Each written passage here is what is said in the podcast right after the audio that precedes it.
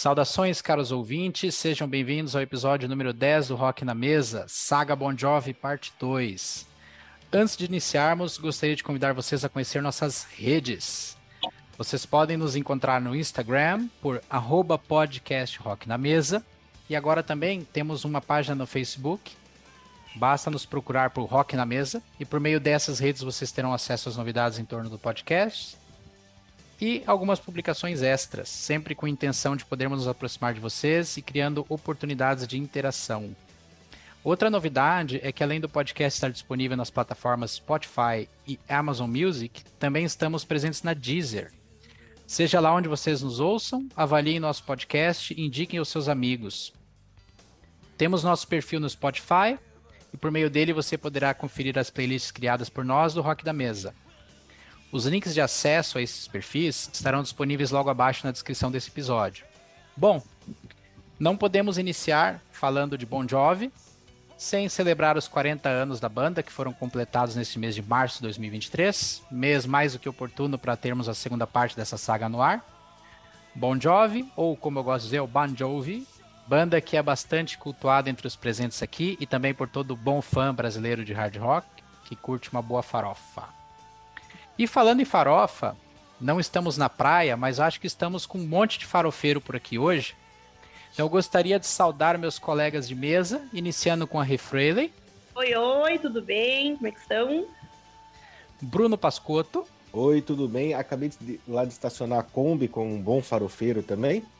E hoje a casa está cheia e por um motivo bem especial. Temos como convidado o grande Carlos Monteiro, que possui o podcast Language and Culture onde você ouve entrevistas com profissionais que utilizam língua inglesa e também conteúdos sobre aspectos culturais dos países que falam o idioma. Carlos também participa como convidado em alguns episódios no Crazy Metal Mind, que é um podcast sobre rock and roll apresentado por Romulo Metal e Daniel Eisenhardt.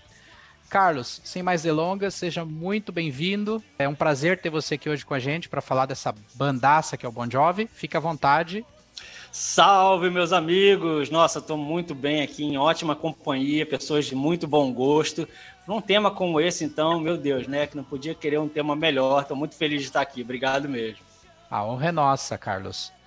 Carlos, uh, é, para a gente começar e para os nossos ouvintes terem ali um, uma, um norte do seu trabalho e, e poder te acompanhar, Uh, me fala um pouquinho como partiu a ideia de criar o Language and Culture.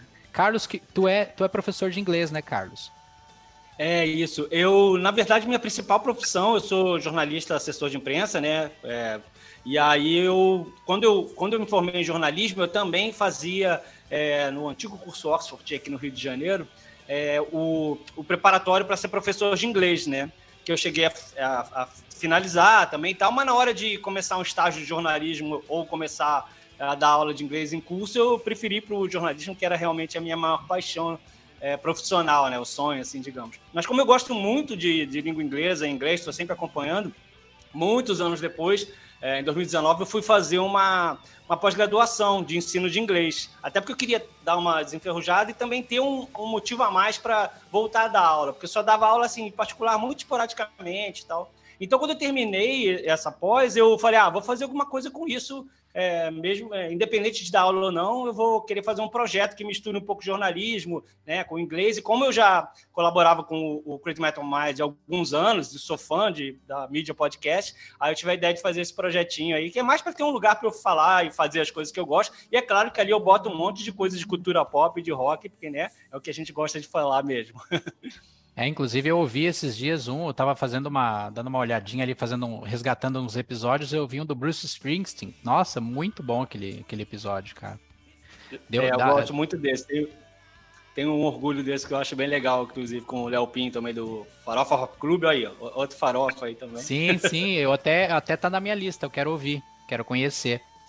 E Carlos, uh, outra pergunta então, uh, como iniciou sua parceria com o Crazy Metal Mind?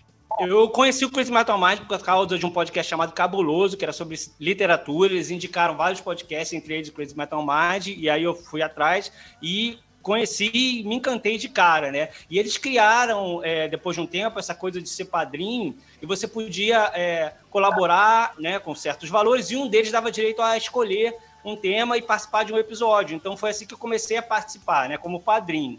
E aí depois de um tempo, o Rômulo gostou da minha participação e resolveu começar a me chamar esporadicamente, principalmente quando tinha coisa de farofa, né? Então a partir daí eu me tornei parte da equipe e desde então, desde 2015 eu acho que eu participo dos episódios. Conheci em 2014 e desde 2015 que eu estou participando. Legal.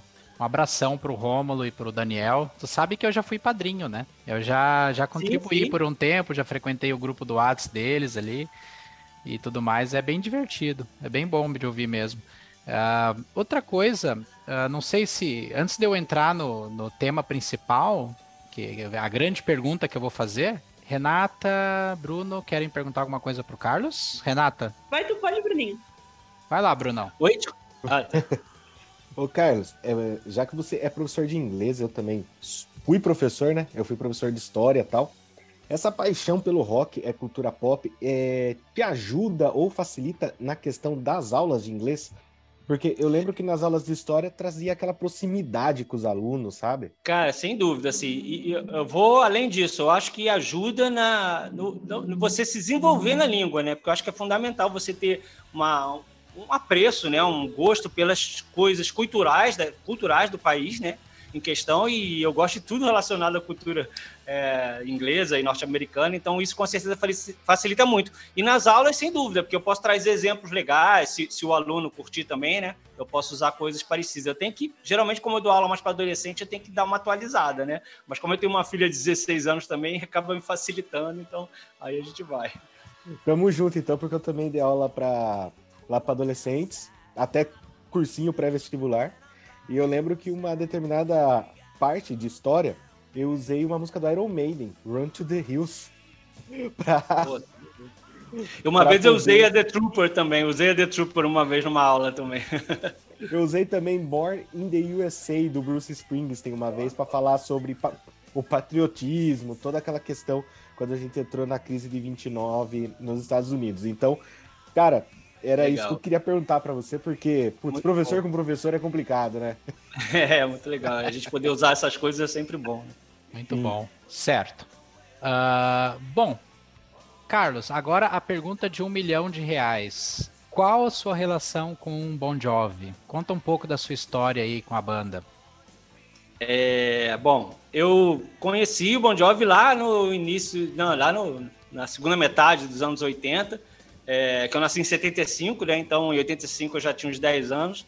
E aí eu é, começou a tocar principalmente em trilha de novela, né? Never Say Goodbye, I'll There For You, You Give Love a Bad Name também estava estourada nas rádios, né? Nessa época. Então eu gostei, como eu gostei de várias outras bandas que eu, que eu, que eu conheci, assim, é, nessa idade. Gostava muito de rock brasileiro dos anos 80. Então essa foi a minha criação musical, né? Só que aí, com o tempo, o Bon Jovi começou a se destacar um pouco, né? Quando eles vieram em 90, infelizmente minha mãe não deixou eu ir no show.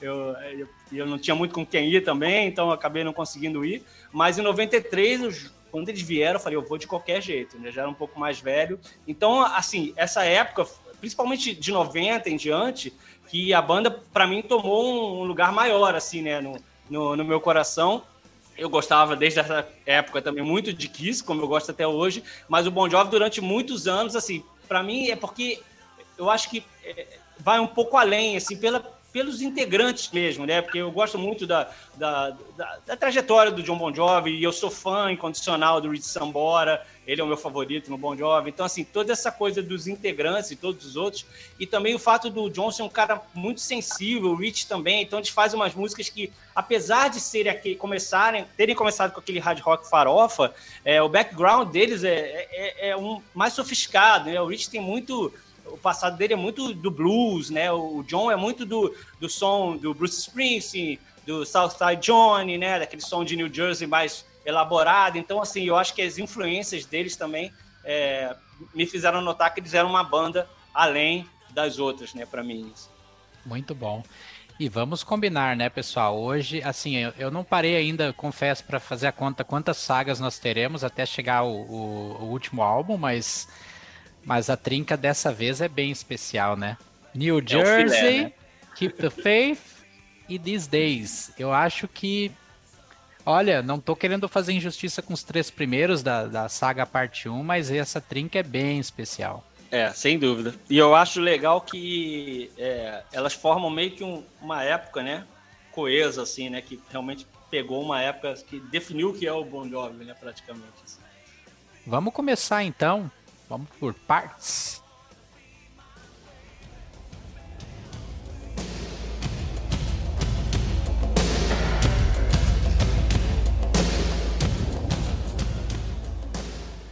Vamos iniciar pelo New Jersey, que é o álbum que leva o nome da terra natal dos integrantes. Foi lançado em 19 de setembro de 1988. Formação da época: John Bon Jovi, vocal, Rich Sambora, guitarra, Alec John Such, baixo e David Bryan, teclado. Produzido por Bruce Fairbairn, produtor canadense que faleceu em 99. Bruce produziu bandas como Blue Oyster Cult, Poison, Aerosmith, ACDC, Scorpions, Van Halen, Chicago, The Cranberries, Inexcess, Kiss e Yes. Então, vou passar a palavra então para as damas primeiro, né? Então, Renata, faça as honras e inicie, por favor, aí tua relação com esse álbum New Jersey, por favor. Primeiro dizer que é uma honra estar aqui contigo, Carlos. Cara, eu estou fascinada pelos teus podcasts que tu participa, o que tu tem. Tô viciada. O William me indicou e eu tô assim. Eu disse pra ele, cara, tô viciada. Que coisa maravilhosa. Que coisa boa a gente ter conteúdo de qualidade, descontraído. Então, assim, é uma honra sem tamanho estar aqui contigo. A minha relação com esse disco, obviamente, é de amores frustrados, porque tem músicas ali que eu escutei na minha sofrência. É Bon Jovi e sofrimento é sinônimo de, dentro de algumas músicas. E amor também. Mas eu confesso que eu amo esse disco. Esse disco eu conheci ele já na minha fase adolescência para adulta. Então, eu estava muito Bad Medicine, eu fiquei viciada nessa música. Fiquei assim, meu Deus. A minha mãe não aguentava eu ouvir essa música. E a minha mãe me induziu a gostar de Bon Jovi porque ela achava ele lindo. Então, nesse período, a minha mãe me incentivava muito a ouvir essa música, essa banda. Mas eu confesso que eu saturei ela um pouco de tanto que eu ouvi. Mas tá tudo bem, hoje a gente tá super. tá ok. E tu, Bruninho? Bom, como, como todo mundo conhece o Bon Jovi pelas baladas, eu conheci esse álbum, especificamente esse álbum, pela I'll Be There For You. Isso foi a primeira música lá que eu, lá que eu escutei, depois de ter tomado um fora na escola, tá? Né, eu, eu escutei ela né, na aula de informática, no antigo UOL, UOL Música, né? Então acabei escutando. E depois eu, eu peguei uma que me cativou muito. Não foi Bad Medicine, mas foi Blood on Blood. Eu acho que é uma música assim. É, mostra o potencial do John Bon Jovi. O potencial que o John Bon Jovi sempre foi também dessa, dessa, dessa área um pouco mais folk, um pouco mais é, músicas que falavam nessa esfera, né? Então eu gosto muito. E fora a Living in Sin, que eu gosto pra caramba. Pra caramba. Eu acho que é uma das melhores músicas do disco. Fui totalmente lá do B do disco, vai, pode falar. E tu, Carlos? É, eu conheci, assim, a primeira coisa do álbum que eu conheci foi a música About to Be My Baby, quando eu vi o clipe lá no Fantástico, né, quando eles estavam para vir aqui em 90, e já me apaixonei, que aquele clipe é muito legal, né, deles gravando no estúdio, deles ganhando, tendo o número um da, da, da Billboard e tal. Então é muito legal aquele clipe. E, e, a partir daí eu conheci o. Foi o primeiro CD, CD mesmo que eu comprei, né? Depois de migrar do vinil para o CD. Então, assim, é, eu ouvi muito esse álbum e, e eu acho que ele dá uma, uma eu não diria melhorada, ao mesmo tempo é uma melhorada, mas é ele, ele digamos que ele é um upgrade do Slippery and Wet, né? Porque ele pega aquele mesmo estilo, eles tiveram que gravar esse álbum correndo por causa do sucesso do Slippery and Wet, né? Então eles lançaram, porra, com, com as mesmas qualidades, né? As músicas excelentes. Então, é, Baltimore Baby, para mim, é o que puxa e tem vários outros clássicos, tipo Blood and Blood, como o Bruno comentou, Wild is the Wind, que eu acho linda demais, é, Six Your Guns. Então, além do, das manjadas, digamos assim, ele tem muitos clássicos que são incríveis também. Vou fazer uma pergunta para você. Sim. Qual que é a versão que você tem em CD? É da Vertigo? Cara, eu tenho, eu tenho, eu tenho duas. Uma é a normal, sem nada, é, e tem uma outra que veio com, aliás, três. E tem uma outra que veio com uns backstage passes, umas, umas fotos extras e que tinha algumas canções ao vivo e tem aquela deluxe, né, que saiu mais recentemente, que tem todos aqueles aquelas demos, né, legais. Uhum que eu tenho, a minha é a da época, que saiu pela Polygram. Vertigo, uhum, é, é, eu uma... tenho uma dessa, essa que tá comigo aqui também, que até é o que tem aquele encartezinho mais simplesinho, assim e tal. Isso, o meu ainda é do, é do CD espelhado, pra você ter ideia. Ah, nossa! É bem, ah, bem simples mesmo.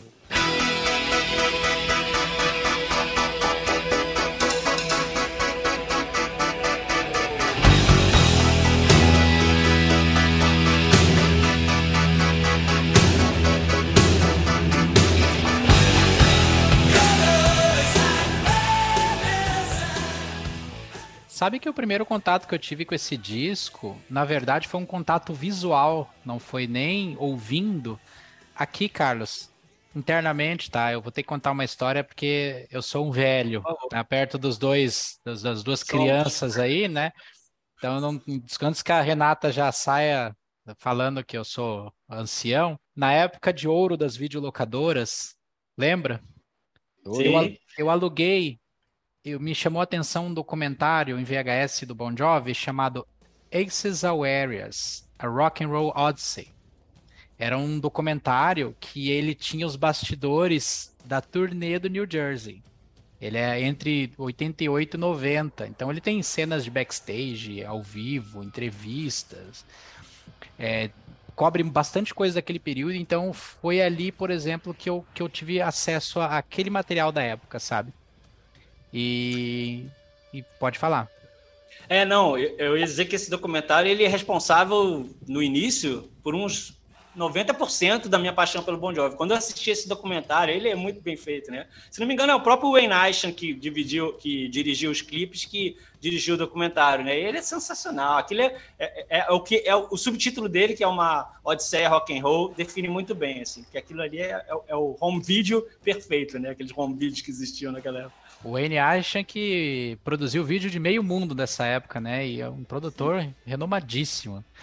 E Sim. então foi através desse documentário e, e aí depois, posterior a ele, eu ainda não tive acesso ao disco para ouvir, eu vi o clipe da Lay Your Hands on Me e me chamou a atenção a porque aquela música com aquela ela começa, ela é meio gospel, né? O início dela, no refrão, quando eles estão falando. E então aquela cena dele naquele, naquele andaime, num show, aquela explosão, aquele, aquele clipe é Sim. tudo de bom, cara. É maravilhoso. Ele tinha aquele andaime, andaime né, na turnê que ele andava pela, pelo meio da galera, assim. Assim como no Slippery. Acho que foi no Slippery, né? Ou no, no Justin que ele tinha também aquele tipo Paul Stanley, que ele ia naquela tirolesa na frente da galera. Então esse clipe realmente é muito legal. Foi engraçado você falar isso do, do meio gospel, porque no show ele fala, né? Welcome to John's Church of Rock and Roll, né? Bem-vindo à igreja do John, né? Porque começa aqueles tecladinhos e é, é isso mesmo.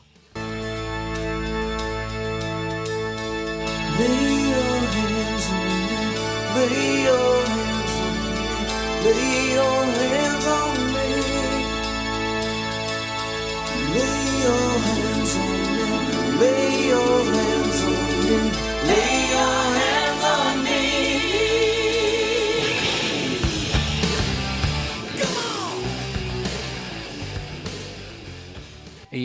ali sobre as faixas do disco, né? Então a gente tem ali uma saraivada de clássicos, né? A própria Lay Your Hands on Me, Bad Medicine, Born to Be My Baby, Living in Sin, Blood and Blood.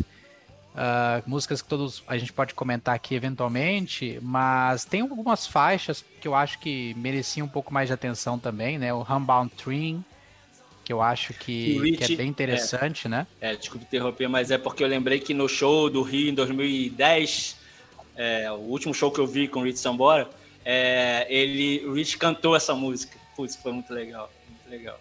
Tem uma, uma dupla de, de músicas desse álbum que eu não consigo ouvir separado. Eu, isso é uma curiosidade com vocês. Se eu criar uma, uma coletânea deles e tiver que pôr duas músicas, eu vou pôr as duas na sequência. Eu não consigo separar. Para mim, elas são uma música só. Que é Ride Cowboy Ride e Stick to Your Guns. Para mim, uma coisa complementa a outra. Puxa, e por muitos anos, e ainda é, é aquela música que te joga para cima, que eleva o teu ânimo, que diz para você assim, cara, levanta a cabeça, vai que que essas dificuldades que tu tá passando só vão te fortalecer. Tenha resiliência, né? Quer comentar? Sem dúvida, eu acho que aquela introdução de Right Cowboy Ride, que é, é, meio que como se fosse um disco antigo, né? Um, naqueles 45 rotações, sei lá, aqueles compactos que instalavam, assim, e aí dá aquele crescente pro tipo de organs, assim, aquele contraste, é muito legal, muito legal mesmo.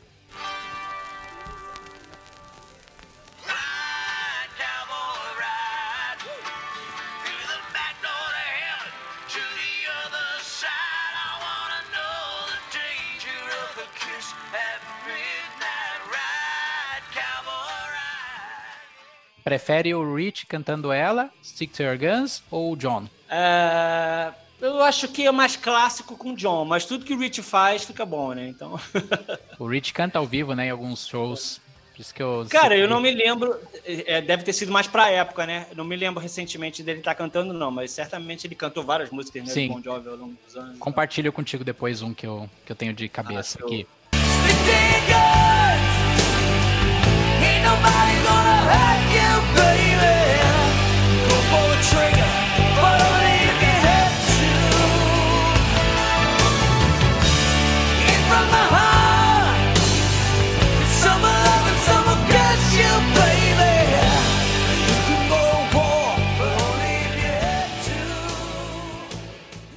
Renata?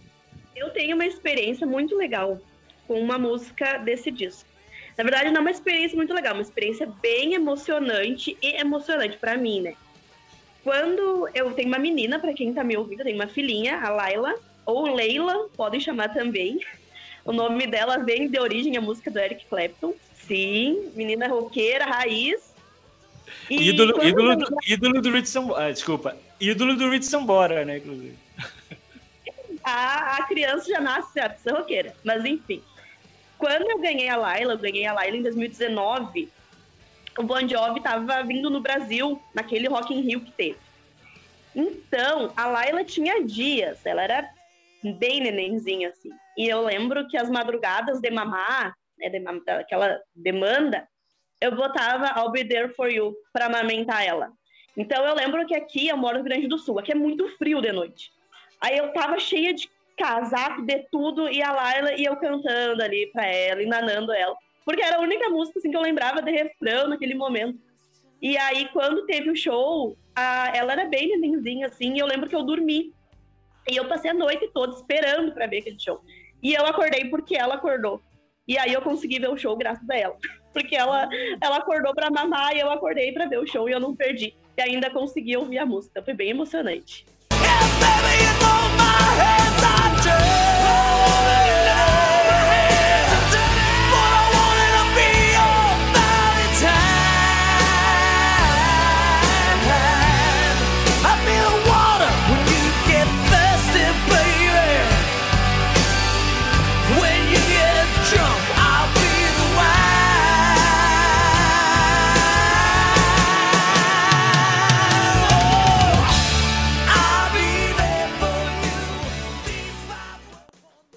Caraca, muito legal. E o Bruno falou do Blood and Blood, nesse show de 2019 no Rock in Rio, o John cantou Blood and Blood e sentou na beira do palco, assim, foi muito legal, foi muito legal. Foi... Tipo... Esse show foi uma experiência linda de ver. Cara, eu, eu me emocionei, meu.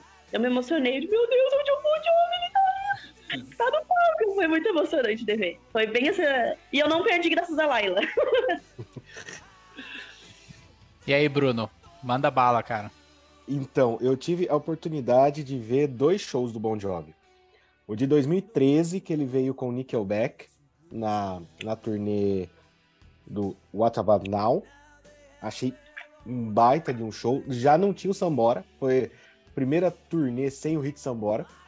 Achei muita falta do Hit Sambora, até mesmo porque ele não cantou a I'll Be There For You. Porque no DVD de 2009 era o Hit Sambora que estava cantando o live em, lá no Madison Square Garden era o, era o Hit Sambora. Então eu senti muita falta dessa música em 2013. Só que, consequentemente, No show do Morumbi que eu fui, ele tocou Living in Sim, cara, ao vivo. Se eu não me engano, foi Living in Sim. Ele tocou, ele não tocou a música inteira, sabe quando ele faz só um trecho da música? Uhum. Aí ele tocou, foi muito legal em 2013 e em 2019 eu fui de novo. Eu fui de novo assistir no Allianz Park. Cara, quando ele tocou Bad Medicine, eu acho que ele tava com uma energia muito diferente do que eu vi em 2013. O John Bon Jovi. E, meu, você vê aquele estádio lotado, todo mundo cantando o refrão. É de arrepiar, cara. É de arrepiar. Eu acho que eu destaco essas que eu vi ao vivo. Eu tive o prazer de ver ao vivo. Sabe que eu tenho uma história bem bacana falando das músicas que marcaram, porque eu acho que todo mundo vai acabar citando alguma passagem da vida, né? Que, que, a, que a música acabou marcando e tudo, né? Você sabe que uma das, uma das muitas que eu vou citar hoje é a, a própria Living in Sin que vocês estão falando. É, ela, quando eu tinha mais ou menos ali uns 15 anos, 16, eu comecei a, a namorar uma guriazinha da escola e os pais eram crentes e não deixavam ela namorar.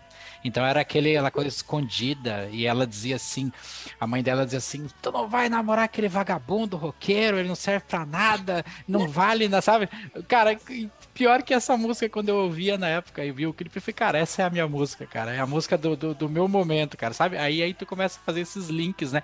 Porque as letras do Bon Jovi são muito isso, cara. Ele, ele é muito. Ele canta muito sobre a vida comum de qualquer ser humano, cara. Baby,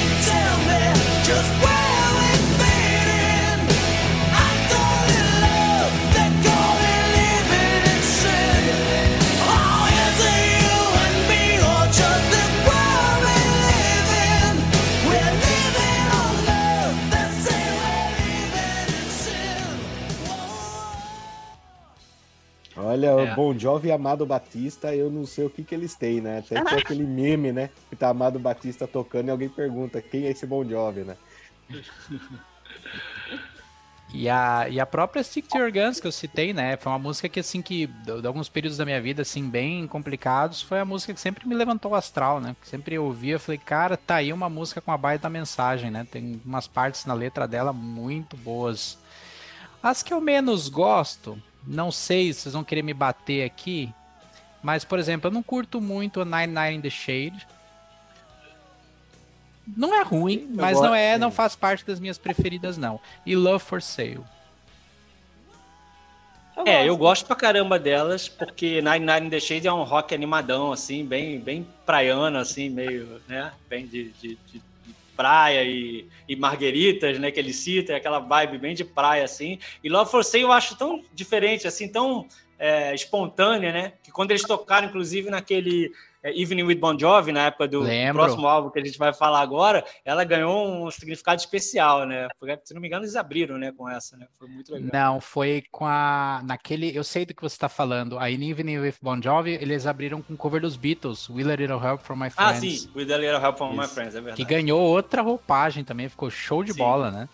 Sim. Nossa. E... Falando em cover, é, ela falando em cover, o Bon Jovi fez um cover dos Rolling Stones na versão estendida do These Days, que a gente vai falar também hoje, que foi a Tumbly Dice, cara, que ficou sensacional. David Bryan cantando. Né? Exatamente, David Bryan cantando. Ah. Cara, eu amo, eu amo esse disco porque assim, ó, ele é totalmente hard rock. Ele é a cara do hard rock. Não tem como tu não ouvir esse disco e tu não te sentir dentro dos anos 80. Porque ele abre com uma faixa bem animada, dali um pouco tem aquela baladinha que te acalma, que tu quer dançar com a sua senhora, ou enfim, que ela for, ou que tu quer sofrer porque tu acabou de terminar com alguém, sabe? Qualquer, ele te dá essa experiência e eu acho incrível isso. E é um disco que eu posso, nessa semana, ouvir ele, reouvir ele, e eu fico assim, meu Deus, que disco incrível! E esse disco foi feito há quantos anos atrás?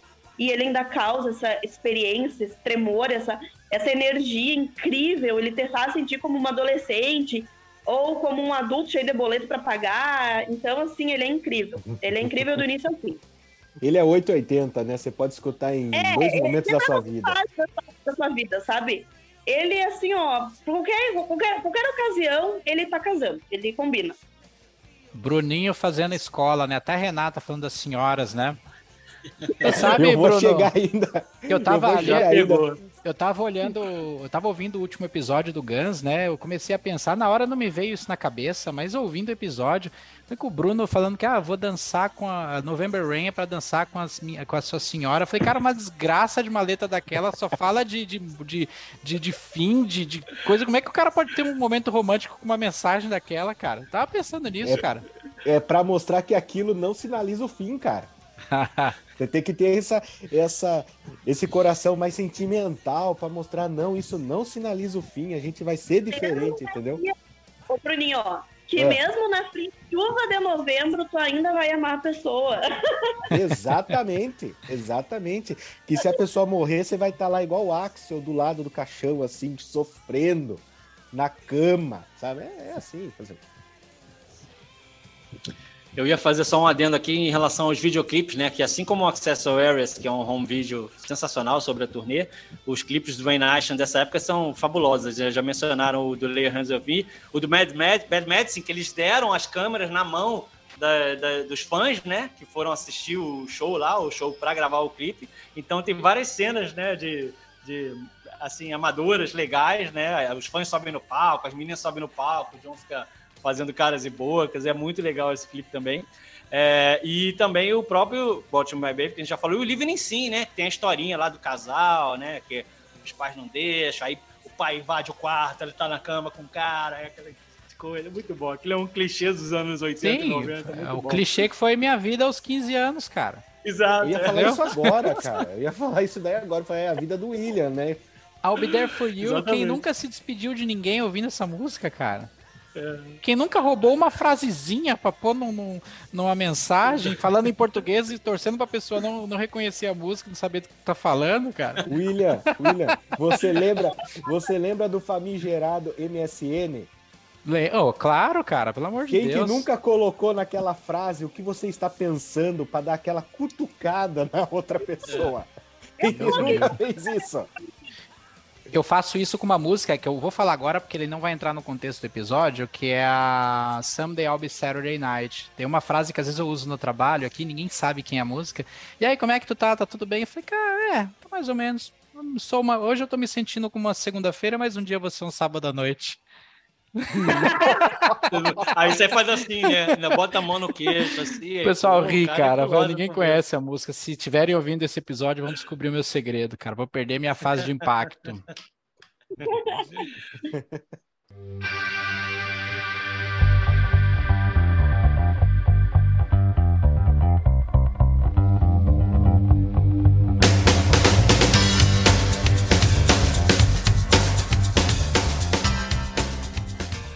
Vamos então ao segundo álbum da vez, Keep the Faith, quinto álbum de estúdio, cujo nome original era Revenge, da banda Bon Jovi, É, lançado nos Estados Unidos em 1992, produzido pelo canadense Bob Rock, que ficou bem conhecido pelos trabalhos com Metallica, Motley Crue, Aerosmith, The Coach, Brian Adams, Offspring, etc. E aí, pessoal, o que, que vocês me dizem desse álbum? Carlos, tua, tua honra agora, cara. Cara, esse foi o álbum que eu vi o lançamento acontecer, né? Quando eu já. Quando eu comecei a gostar de Bon Jovi, no Jersey já tinha saído. Então, o Keep the Faith, que ainda mais teve aquele ato, né? Que, como eles bem contam no. É, foi onde? No Accessories? Não. Eles mostram no Accessories e eles contam depois que o último show foi aquele show lá, né? né, No México que eles fizeram. Acabou o show, meu amigo, cada um pegou um avião, foi para sua casa, separado, ninguém mais queria nem ver o outro na frente, todo mundo estressado um com o outro. Então ficou um hiato, né, de, de uns três anos, né, pelo menos, de lançamento, né, do, do álbum.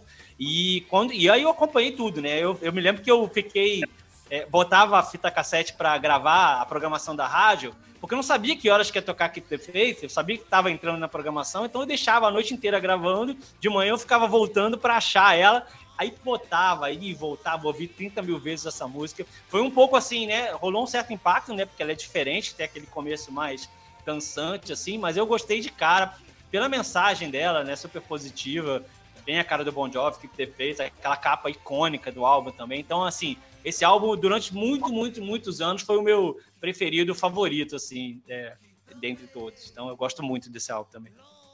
Renata? Ai, eu amo. E não preciso nem dizer porque eu amo, né? porque talvez seja uma das músicas mais lindas do Bon Jovi dentro dele. Aquela música que mexe com o nosso coração. Esse álbum em específico tem um programa aqui na cidade, aqui na cidade não, aqui no Rio Grande do Sul, né? Que tinha o extinto Pijama Show da Atlântida, que era com o Mr. P. Esse programa ele começava de, madru de manhã, assim, tipo, de madrugada de para de manhã, umas 5 da manhã, mais ou menos. E era bem a, época, a hora que eu ia pra escola. Então eu lembro que eu ia ouvindo ele tal, pra a escola. E eu lembro que tocou Bad of Roses nesse programa. A missão da vida era achar o dono dessa música, era achar quem canta, pelo amor de Deus. Eu não reconhecia a voz do homem. Eu não reconhecia, eu não conseguia reconhecer isso, eu já conhecia Bon Jovi.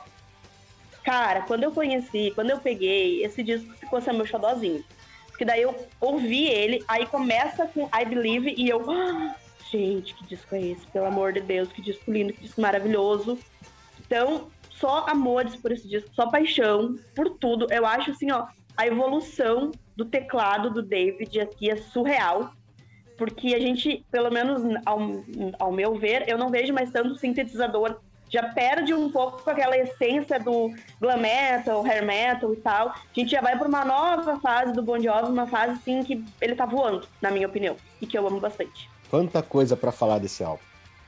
Esse álbum é aquele álbum que as músicas realmente mexem comigo. Eu acho que a, é, são as músicas do Bon Jovi que mais mexem comigo. E eu destaco a In These Arms. Cara, eu tenho um amor por essa música, por experiências pessoais que eu tive ao som dessa música. E, gente, é um álbum matador, ao ponto que você tem Woman in Love, que acho que é uma música sensacional, a letra dela é sensacional. I Want You, muito boa também. Tô vendo que eu tô indo bem pela, pela praia mais, mais, mais romântica desse álbum. Mas tem uma novidade. coisa. Que novidade! que novidade, tu vai indo mas pro lado tem... Mas tem uma coisa que foi muito diferente do Bon Jovi até então, e foi ter uma música longa, que é a Dry County, que Nossa. tem os impressionantes 9 minutos e 52. Coisa que o Bon Jovi nunca tinha feito ainda. E é maravilhosa, né? É, não, Dry County, meu Deus, maravilhosa. Que música, é uma, é uma música épica, né? Totalmente diferente de tudo que o Bon Jovi já fez. Nossa, maravilhosa. O solo do Rich nessa música, meu Deus do céu, incrível. E o Bruno falou de I Want You, é, e eu, eu posso dizer aqui um sacrilégio, que assim, eu não sou tão fã de Battle of Roses. Acho que eu nunca fui, assim. Mas I Want You, caraca, eu acho infinitamente melhor nesse álbum. Eu acho bem mais legal do que Battle of Roses. Ah, Renato. E, e, eu sei que Battle of Roses é meio intocável, assim, porque muita gente tem ela como uma das favoritas, mas eu não sei. Eu tem alguma coisa nela é que me cansa um pouco. Ele simplesmente ele pega uma fã, sobe no palco e dança com ela com essa música. Pelo amor de Deus! Ai, eu sou muito maravilhoso. É, eu gosto do solo do Rich nessa música, no clipe, então, que é lá naquela montanha, lá, né, que eles tiveram. O pessoal no making off mostra que ele teve que ser colocado e retirado, né? Porque não tinha nem como chegar de outra maneira. Aquele, aquela cena do clipe é maravilhosa. Mas fora é. isso, eu, eu acho uma música meio arrastada, sei lá, quando começa a falar, então tá, vamos lá, vamos esperar a É que o Rich, é que o Rich não assistiu Rock 4, porque em Rock 4 o Stallone sobe a mesma montanha e grita em cima lá, Drago. Então ele não assistiu o Rock 4. Eu acho, eu acho que o Kid de Abelha ele errou quando disse que solos de guitarra não vão conquistar, porque os solos de guitarra do Hit me conquistam muito. Dúvida. Sem dúvida.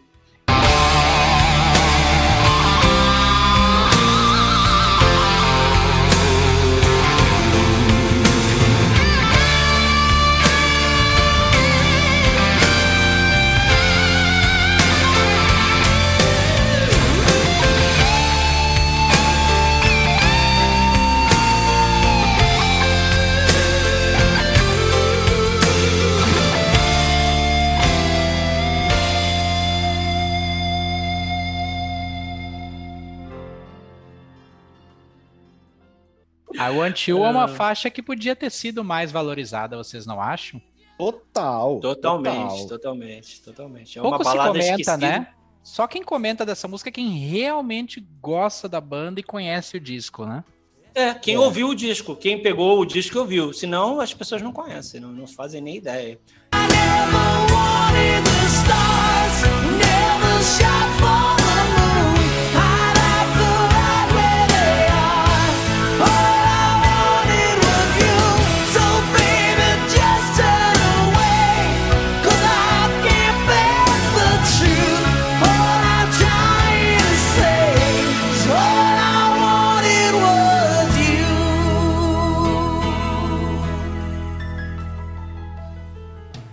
acho ela infinitamente melhor.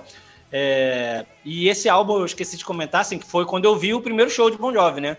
Em 93, em São Paulo, né? No Pacaembu, que foi um show caótico, porque eles tiveram que começar quase 40 minutos antes, porque estava um calor insuportável. Foi em 15 de novembro, no feriado da Proclamação da República. Eu fui de bate e volta com a loja que tinha aqui no Rio, que era a Headbanger, de caravana. E chegamos, sorte que a gente chegou com antecedência, mas assim que eu entrei no estádio, pum, apagou a luz. E aí foi um desespero, porque tava um calor infernal. Chegou um momento que só tinha picolé de coco para se hidratar, a água acabou no estádio inteiro, você não conseguia mais beber água.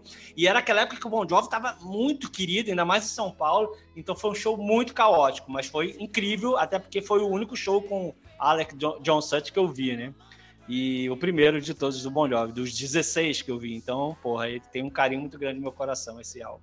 Esse álbum da turnê, né, também. O álbum veio com uma sonoridade mais pesada, é, a guitarra mais pesada, até queria puxar um gancho disso. Eu li uma entrevista com o Bob Rock uma vez, que ele disse que nessa época que ele começou a, a pré-produção desse disco, o John Bon Jovi virou para ele e disse assim: Olha, eu queria um, uma sonoridade de guitarra mais ou menos próximo que tu fez com o Metallica no Black Album, porque foi um pouco ele gravou um pouco de, depois disso, né? E o Bob Rock disse que assim, olhou para ele, John, isso não é para você. eu acho que o mais o mais perto que ele chegou disso foi em If I Was Your Mother, né? Aquela introdução, né? Que é a, é a guitarra mais pesada que eu lembro de ter ouvido ter no álbum do Bon Jovi, que é aquele... Ah, sim. É. Eu acho assim, ó, pros metaleiros de plantão, escuta essa música que teu cabelo automaticamente já vai aqui, ó. Só que a letra, é vamos combinar, né? É um baita peso. E se eu fosse sua mãe? Não pode traduzir, não pode. Não é. pode traduzir, por favor. Tu sabe Se que eu vi um documentário, Batista, né? tinha um vídeo, tinha um home video do Bon Jovi na época que eles lançaram que eram uns clipes desse álbum e entre as, os clipes tinham umas entrevistas. Eu esqueci o nome uhum. desse vídeo. Acho que é não... Keep the Faith the Videos. Isso, é. é isso, isso, exatamente. E, cara, eu lembro que o Rich comentou, eles comentavam sobre essa música, porque essa música ganhou um clipe, né? E, e ele disse assim que é o, vamos dizer assim, é o auge da obsessão de alguém por uma garota, porque ao ponto de você desejar ser a mãe dela, que é a pessoa mais Sim. próxima que ela tem, de, de, a pessoa que ela mais ama, e elas têm inveja de ser Sim. a mãe da, da guria. Olha que coisa, cara. Olha onde que chega. Bruno, tu não é nada na terra da sofrência perto disso, cara. Tell me who I gotta be.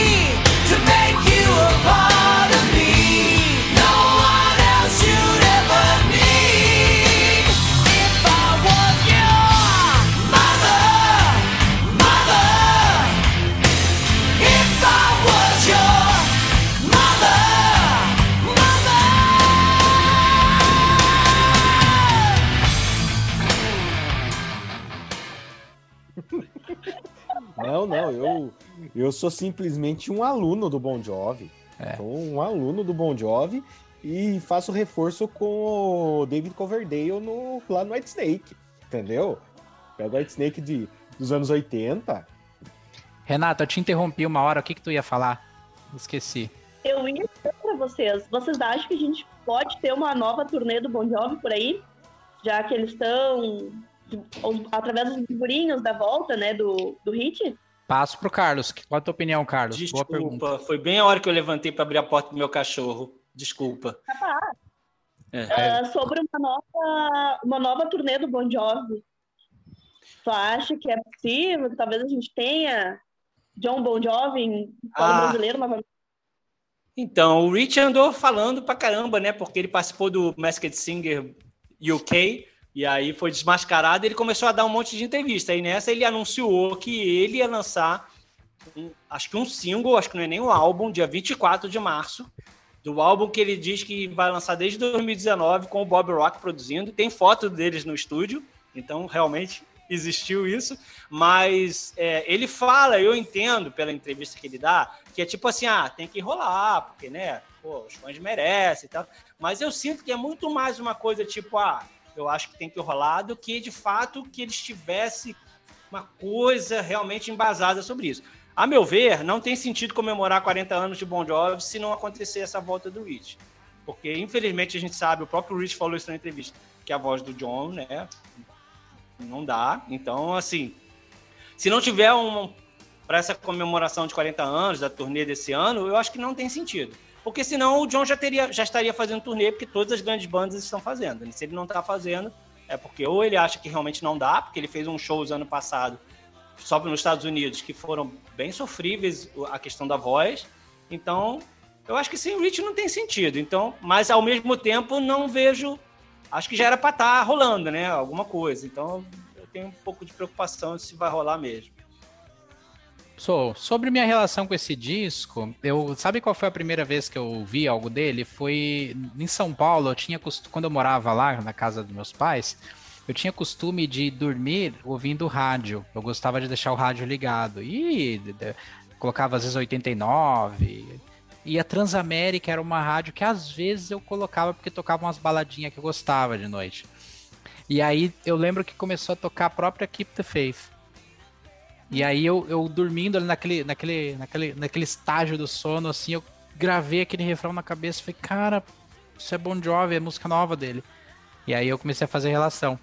Só que essa música eu não consigo ouvir ela mais do jeito que eu ouvia, porque eu tinha uma namorada. E sabe o que, que ela me falou? Ela falou uma coisa que eu não sei nem se eu falo para vocês, meus ouvintes, que eu vou acabar com a música para vocês. Ai, meu ela, Deus. ela disse assim, ó. Assim, nossa, esse cara tá cantando o quê? Olha, parece que ele tá. Não, não parece que ele tá cantando assim, ó. Que tu fez, que tu fez.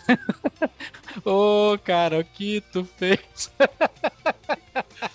Não, tudo bem, porque existem várias dessas coisas contra as músicas também. Eu acho que não inviabilizou nada, não. Até Carlos porque... Alberto de Nóbrega curtiu isso. e eu não vou tirar na edição, eu vou deixar. Por favor. E sem falar que esse clipe, falando dos clipes que eram muito importantes nessa época, é, mostra eles andando juntos, assim, tá. E aí tem todas aquelas cenas em Nova York, o Rich tocando em Nova York, cara, esse clipe é sensacional. Show é de bola, né?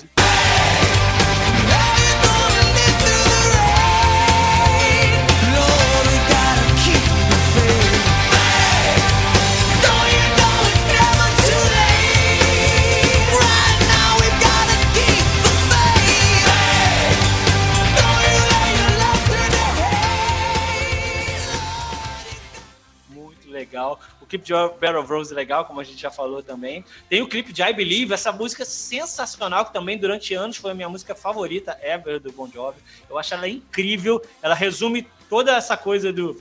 Eu vi uma entrevista recente com os irmãos Nelson, que você deve gostar, com William, certeza. Opa, claro. É? Gosto pra caramba dos Nelson Brothers. Eles falaram que. Eles definiram assim, que eles faziam confidence rock, né? O rock, tipo, confidente, é, não é confidente, é o rock com confiança, né? Aquele rock, né? Pô, eu sei, eu posso. E o I Believe eu acho que é muito isso, né? É uma música super pra cima, super. Pô, eu, o pequeno Carlos naquela época usou essa música muito, assim, para enfrentar os desafios da vida que a gente achava que eram enormes naquela época, né? Mal sabia a gente. Mas é. Eu acho essa música sensacional, incrível. Inclusive, eles abriram o show de 93 com ela. Então, caramba, esse álbum realmente, assim, é, é, se tem um álbum que tem uma relação grande, assim, com a minha vida de fã, é o que Faith, sem dúvida. Então, essa, essa música aí anda de mãos dadas com a Stick to Your Guns, né? Elas, elas, elas servem para isso, para te jogar para cima, né? Essas duas juntas aí, antes do café da manhã, tu conquista o mundo, cara. Don't look up to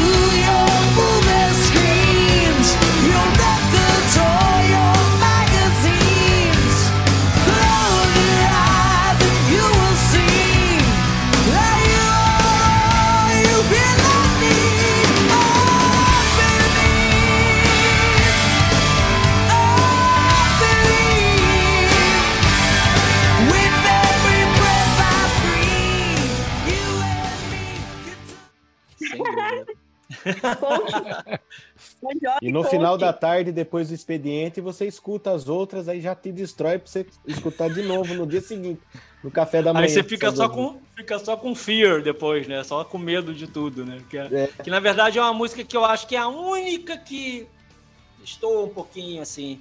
No New Jersey não tem nenhuma que eu fale que, ah, não, essa aqui. A Fear, eu acho que ela distou um pouquinho, mas não inviabiliza o álbum, claro que não. Mas é uma música menos, né, eu acho, menos potente. Assim. Esse álbum ele passou a, a, a vir com algumas críticas sociais, né? Umas letras um pouco mais politizadas Sim. que os demais. Né? Foi a primeira vez que eles começaram a abordar temas do tipo, falar sobre ah, diferença social, e depois desigualdade, mais, né? né? alguns temas do tipo. Em Dry County é uma que fala bastante sobre isso, né? Pô, fala sobre a seca, né? No, naqueles, provavelmente aqueles condados mais ali do meio oeste dos Estados Unidos, né? Texas e tal. Que as pessoas vivem do, da água, né? Então quando seca, é, elas ficam sem, sem, sem nada, tem que ir embora, tem que fazer outra coisa. Então é bem legal, realmente, eu acho. Foi a resposta do Bon Jovi pro grunge pelo rock mais alternativo, né, dos anos 90, assim. Eles não, não chegaram tão longe quanto o Kiss, que fez um álbum wannabe de grunge, mas eles incorporaram. Não dava mais para falar só de Your Love Bad Medicine, né? Então, é, eles, eu acho que o Bon Jovi cresceu muito e escolheu o caminho certo, né? Eu acho que foi uma maneira que o Bon Jovi se tornou mais relevante, digamos assim.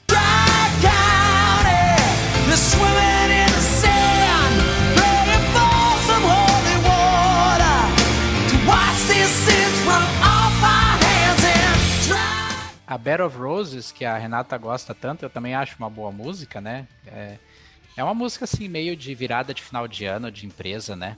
Tipo assim, aquela coisa de. Ai, não é não. De, de, de explodir é os fogos e aquela coisa toda, não se abraça. Empresa que você tá né? trabalhando, William, por favor. Pô, cara. Vou mandar meu currículo pra ela, né?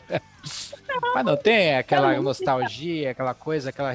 Pô, é uma música romântica, não. eu sei. Eu tô falando da catarse, aquele momento assim que, que ele que, que explode tudo no clipe, sabe? Sabe que parte que eu tô falando? Aquela parte que entra na própria sei. virada do ano mesmo. Faça essa ligação, porque teve uma cena, né? Die will defend. I got nothing to prove. É, exatamente. Imagina, imagina que alegria é entrar com. A ficante em namoro. Essa aí é pra te assumir o relacionamento. Então, meninos não. que estão comprem uma vodka, comprem rosas, espalhem pela cama, esperem a amada. E é isso. Senhora, esperem a senhora. É, Cara, músicas... por falar em Bruno. Vai lá, Por falar em senhora em Bruno, eu não posso deixar de voltar a falar de Indies Arms, essa música maravilhosa que é uma pérola. Às vezes, às vezes, engraçado, às vezes eu esqueço que ela é do Keep the Faith. Não sei porque ela tem uma cara mais New Jersey, assim, né? Então ela, puta, que música. Eu fui no. Sexta-feira agora eu fui no, no show do, da Bad Medicine, que é uma banda cover aqui do Rio, muito boa. Cara, eles tocaram. Como essa música é boa, cara. Às vezes eu esqueço de como ela é boa, né? E ela tem clipe também, é muito legal. Que é ao vivo, né? Pô, muito boa essa música. Your clothes are still scattered all over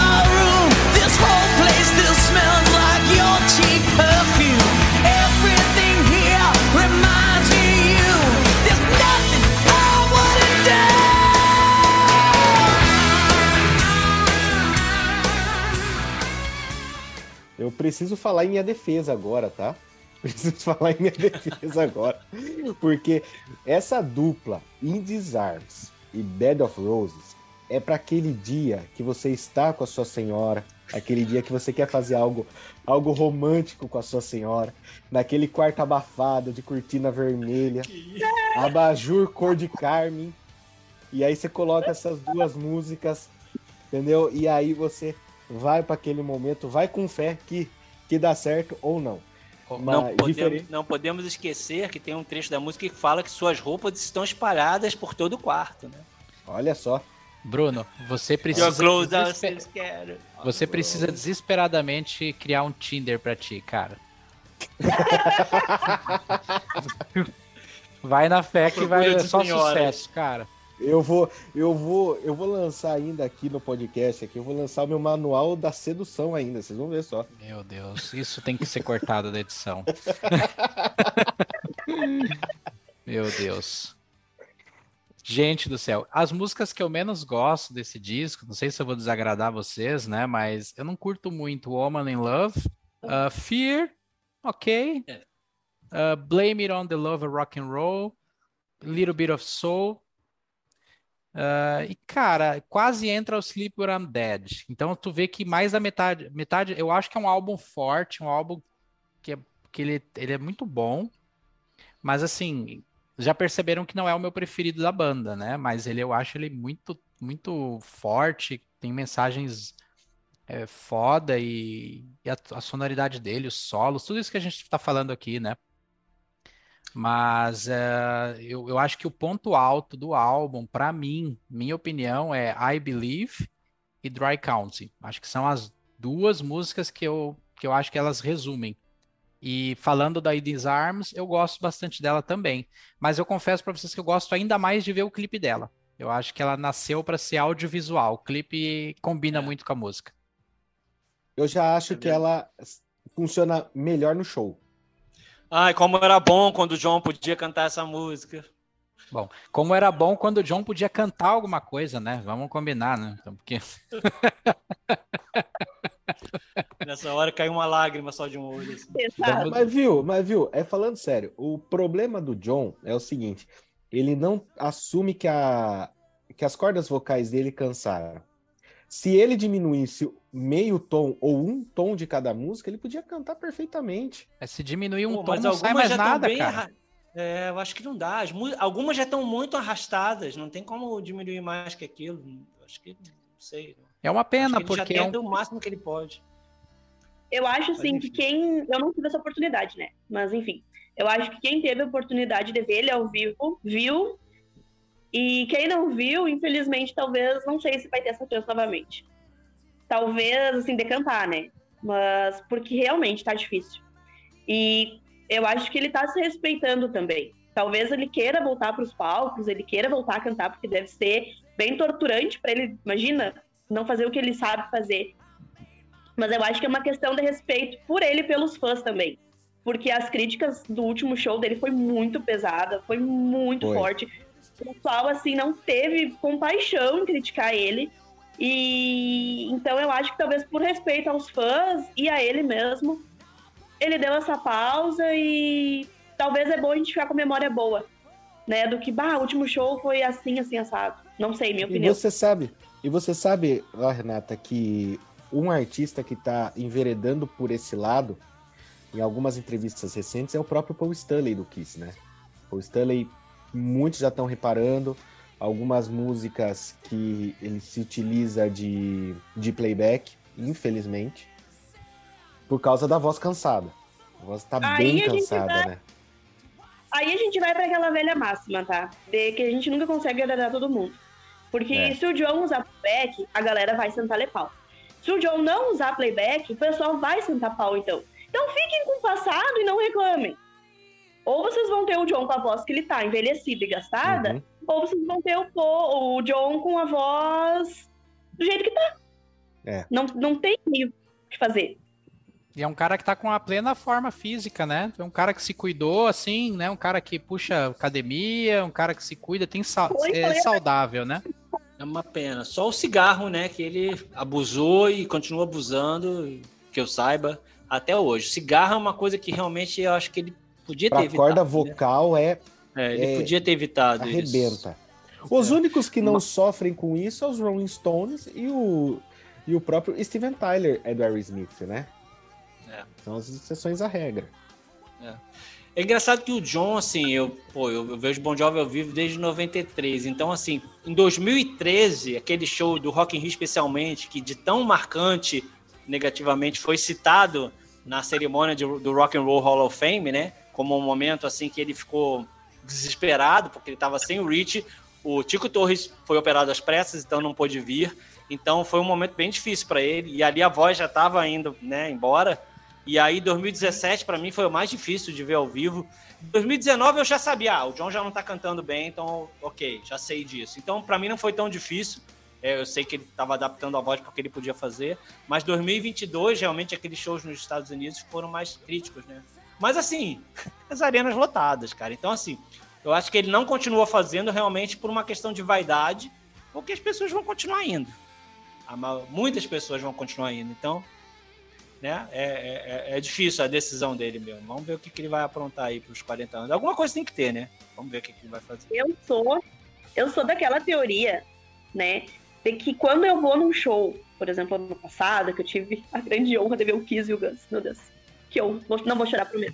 Mas enfim, quando eu tive a grande oportunidade, eu sabia que eles não estavam com, com a sua voz em perfeitas condições. Mas eu fui pela experiência, por ver uhum. os dinossauros no palco, e eu acho que o pessoal tem que entender isso do John. De que se ele voltar pro palco, vai pela experiência, vai por ver o cara, sabe? Ele tá lá em forma, cantando, ah, é, é, é a experiência, é o coração. Porque técnica, infelizmente, ela sempre foi. Pode e falar, Renata, Bruninho. E Renata, e pegando lá o seu gancho, é isso que eu acho que muitos têm que pensar. Ao contrário de você criticar porque está usando playback ou porque a voz está ruim, veja como os artistas que eles são e com a experiência e bagagem que eles estão ali no palco. Não são qualquer artista, não é qualquer um que se aventurou e por exagero recente perdeu a voz. Não. Ali você tem é, artistas que são calejados de estrada, se perderam voz porque são calejados de estrada. Né? Você pega. Eu tive o prazer também de ver os Rolling Stones e com o Charlie Watts, né, em 2016. E você via que, que a energia que eles têm não é a mesma que eu vou cobrar deles dos anos 70. Não dá para cobrar. Mas só a presença daqueles caras que moldaram uma geração, moldaram um estilo, pô, você se sente num, num panteão. E você tem que respeitar a experiência que eles estão trazendo. Mas é por isso que eu acho que se o Rich não voltar, não tem sentido. Porque qual vai ser o atrativo desses shows? Exatamente. O Phil X, cara, ô, oh, baita presença e vocês não pagariam o ingresso pra ver?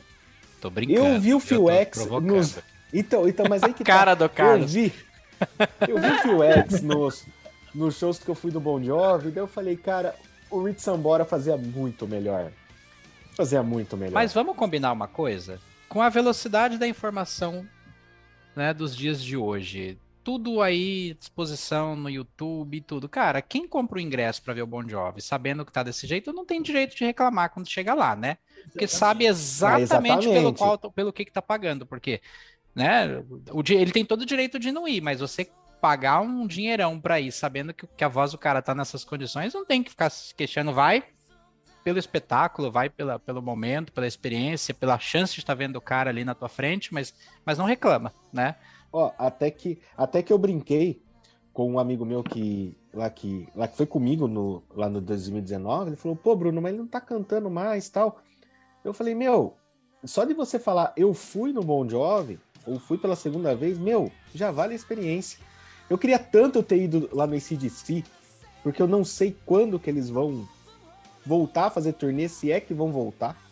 Então vão pela experiência, gente. Vão pela experiência. para vocês Tomara terem o que, que contar. Oi? Tomara Não, que nunca. Nossa, Renata, agora você criou um momento tenso comigo, tá? Teremos um dia um episódio sobre esse DC, pode ter certeza. A gente vai resolver essa, essa treta aí. Não te preocupa, não. Gente, alguma coisa mais a declarar sobre o nosso Keep the Faith ou a gente passa pro próximo? Vamos pro eu próximo. Eu queria só falar. Não, eu queria só falar que falaram em Rolling Stones aí, e uma música que me lembra muito Rolling Stones nesse álbum é Blame It on the Love of Rock and Roll, que é uma ode ao rock and roll, né? Que ele fala que foi vacinado pela agulha da vitrola, né? Do rock. então, eu acho que é uma música que tem uma vibe meio, meio Rolling Stones. E não podia deixar de mencionar Sleep When I'm Dead, que o, o o William falou também que é uma grande música ao vivo durante muito tempo, foi muito legal essa música ao vivo. E a própria Little Bit of Soul, que eu acho que tá ali no finalzinho, legal, uma coisinha diferente, é tipo uma Love for Sale lá no, no New Jersey, acho que é válida também. Muito bom. Acho que esse disco, acho que esse disco ele põe um ponto e vírgula no hard rock do Bon Jovi. Eu acho que aqui a gente, de agora em diante, a gente já não vai mais, mais ver o, o hard farofa para encerrar assim. É verdade. É verdade. Okay, we ready? Just about. Let's go.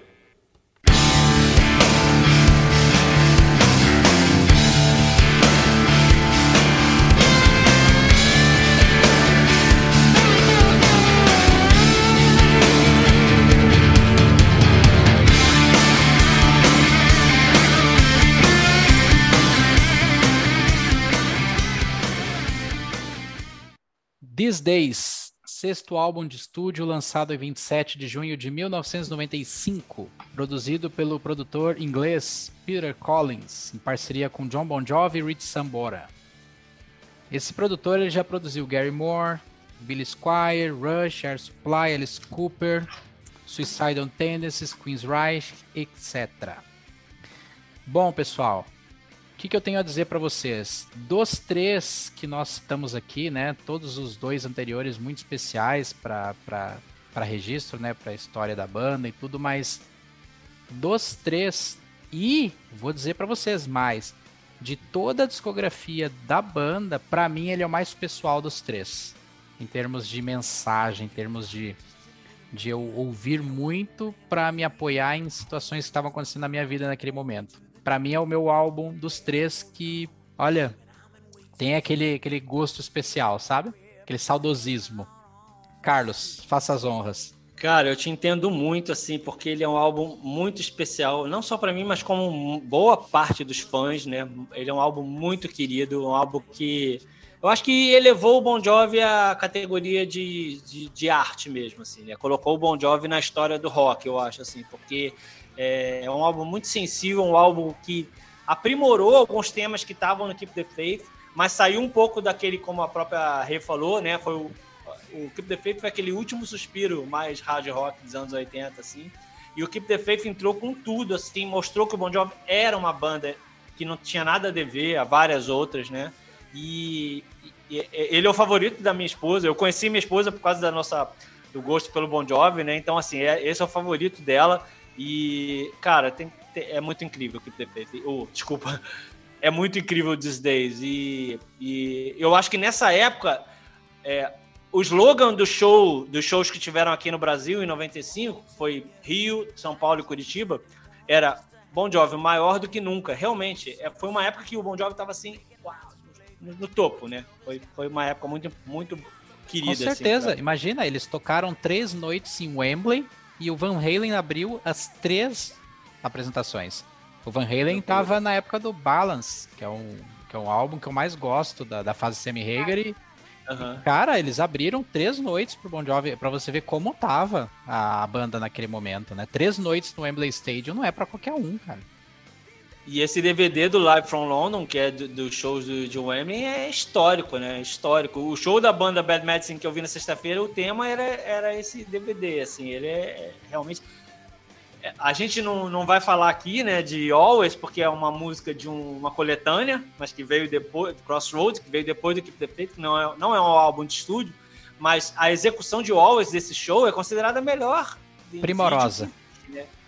Primorosa. Então, esse show é, também é muito importante, né? E o show aqui no, aqui no Brasil, os shows aqui foram sensacionais também. O do Rio, que eu tive o privilégio de ganhar uma promoção de assistir três músicas do palco. É, uma promoção da Rádio Cidade aqui de Rio de Janeiro. O show de São Paulo, que existe, né, pra gente ver no YouTube, que tem I'll There For You no meio da chuva, que é uma imagem, assim, incrível também. E o show de Curitiba, que foi na Pedreira Paulo Leminski, e que tem e que eles tocaram It's How Let You Go, né? Que, porra, também é um momento inesquecível assim pro Brasil. Tu chegaste a ter oportunidade de encontrar algum dos membros da banda, Carlos, em algum momento? Sim, porque eu eh, fazia parte do fã-clube oficial, o Backstage do John Bon Jovi, que era organizado pela mãe do John, né? Hoje em dia é o, o irmão do John que toma conta, que agora é mais a Runaway Tours, né? Não é bem o Backstage. E teve um concurso que você de, tinha que mandar uma carta para eles dizendo por que, que você queria ser, por que, que você deveria ser o, o representante oficial do fã-clube no seu país. Eles fizeram essa, esse concurso, né? Que vamos escolher um representante oficial em cada país. E aí eu mandei para lá dizendo que era jornalista, que eu já acompanhava o Bond Job desde tanto que eu fazia isso, fazia aquilo, enchia a bola, né? E aí eu fui escolhido, recebi uma carta do fã-clube dizendo que eu era o representante oficial e que isso me daria direito a fazer matérias para o fanzine e encontrar a banda num show da turnê do Crush, né? Que foi o álbum que saiu em 2000, 2000 é, num show que eu escolhesse. Nessa época o Bon Jovi não veio para cá, né? Na turnê do Crush. Então eu e mais uns amigos inventamos de assistir. A gente assistiu seis shows lá nos Estados Unidos em 2000 E, e aí eu escolhi o show de Boston. E aí eu pude encontrar eles no, no backstage, e tirar foto e falar. E foi assim, um dos momentos top 10 da minha vida. E foi muito legal mesmo. Realmente um momento assim, inesquecível. Muito bom. Renata? Então, dos três discos aqui que a gente tá falando, esse é o que eu menos gosto. Porque eu acho que perde um pouco a essência do hard que eu sou fã. Então, não me matem. Eu gosto, mas é o que eu menos gosto. Eu acho um disco assim. Me matem agora, tá? Me matem, mas eu, eu acho um disco fraco. Perto dos outros, eu acho fraco.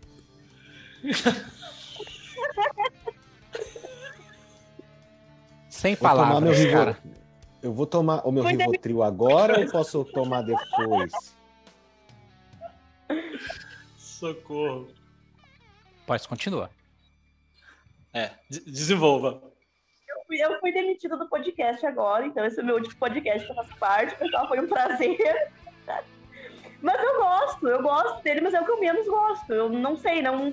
Eu não tive a mesma conexão que eu tive nos primeiros, que é aquela coisa hard que eu amo.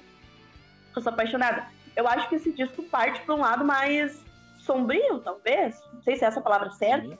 Mas eu acho que é uma, é uma, uma diferente, diferente de tudo que eu já tinha ouvido. Então, não tenho muitas muitos adjetivos positivos para esse disco. Curioso pra saber a tua opinião quando chegar os próximos que veio, porque depois é só ladeira abaixo ali, viu? Então, daí para frente só para trás. Vai lá, Brunão. E tu, cara, o que, que tu acha do These Days? Eu acho que de longe, de longe, é um dos melhores álbuns da carreira da banda. Eu já vou discordar assim da Renata assim logo de cara. Porque você pega um disco que, cara, começa com Hey God, que é uma baita pauleira do Bon Jovi. Eu acho linda essa música. E você tem uma música que eu acho que o, o Carlos deve gostar, eu acho, que é Hearts Breaking Even. Cara, essa música é sensacional, gente. Essa música. Você sabe, ô Carlos, pode, pode parecer até uma fantasia minha. Mas essa música me lembra muito aquela praia do Aerosmith, quando eles pegaram na fase do Crazy. Sabe? É, eu, eu fecho os olhos, eu imagino o, o Steven Tyler cantando essa música. Cara, eu sempre pensei isso, que parecia muito Aerosmith também. É, tem uma vibe muito de Aerosmith. E eu acho que é o melhor, é o maior hit do Bon Jovi não conhecido, assim, que pode existir. Assim, é, é o lado B, mais que poderia ser lado A de toda a carreira do Bon Jovi. É uma música sensacional. A minha esposa também ama essa música. É incrível, é incrível. É incrível. Quem conhece essa música e gosta dessa música, pra mim tá num nível muito acima, cara. Porque, meu, é uma música fantástica. Fantástica essa música.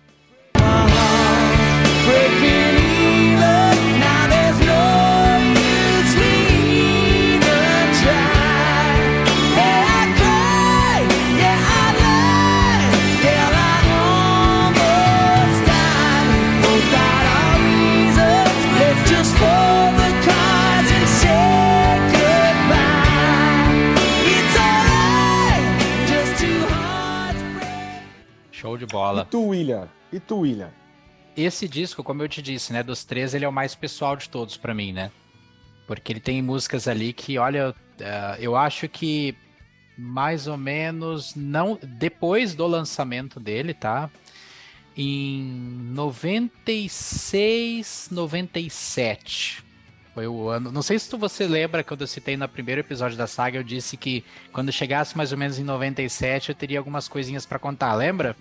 Lembro. Sim. Cara, ali foi complicado, porque 96, 97 foi o ano que eu simplesmente devorei três discos.